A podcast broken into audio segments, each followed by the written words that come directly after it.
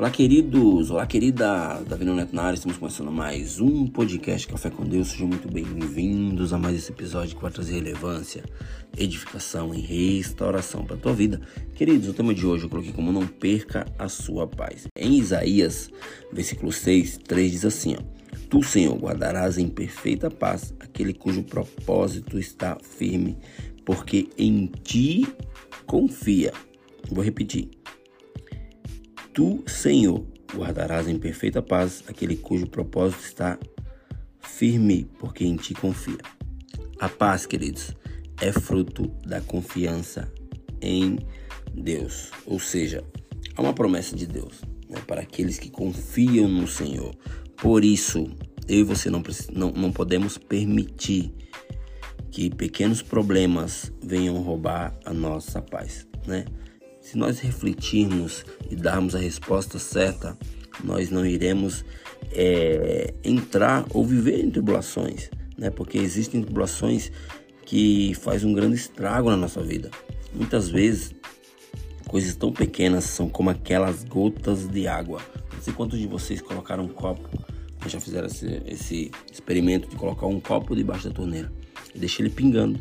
Vai chegar uma hora que aquele copo ele vai estar tão cheio que ele vai transbordar. Perceba que foi de gota em gota, né?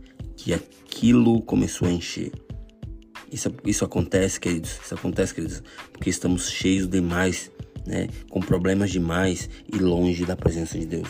É hora de nos esvaziarmos. É hora de esvaziar o coração e passar mais tempo na presença de Deus. É para que eu e você, é para que a nossa alma sinta a paz que procede dele e excede todo entendimento. Não existe uma paz que excede todo entendimento.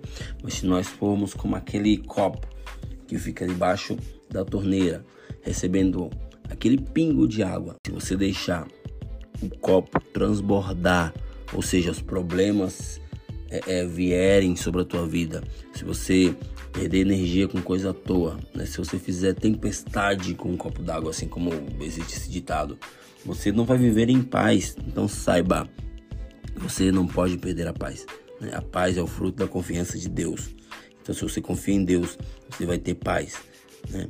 Deus conservará em perfeita paz, queridos, aquele cujo coração está firme e confiante nele. É hora de buscá-lo, é hora de confiar no seu agir. Ele está chamando para esse relacionamento. Não deixe que nada roube a sua paz. Fique firme e confiante, pois Deus tem poder para preservar a sua paz. Beleza, queridos? Beleza, queridas? Até o próximo episódio. E valeu!